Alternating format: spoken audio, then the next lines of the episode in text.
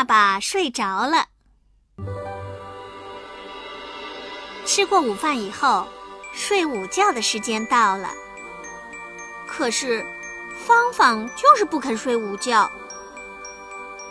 小孩不睡午觉，身体得不到休息，会生病的。爸爸妈妈可急坏了。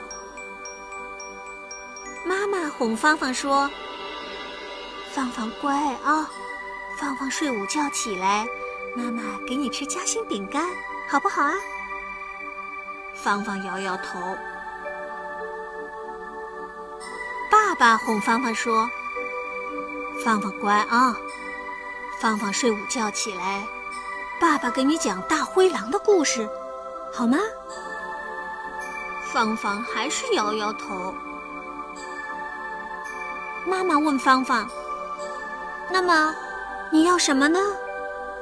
芳芳说：“我要爸爸现在就讲大灰狼的故事。”妈妈说：“那好吧，好吧。”芳芳一边睡午觉，一边听爸爸讲故事。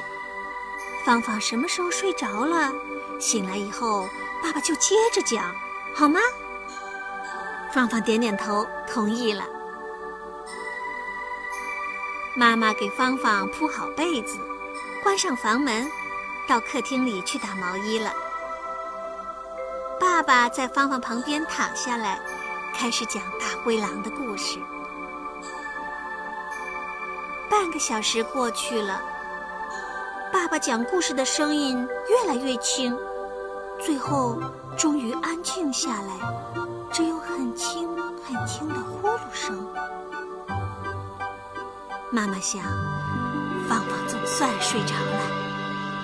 她轻手轻脚地打开了一条门缝，悄悄地问：“睡着了吗？”“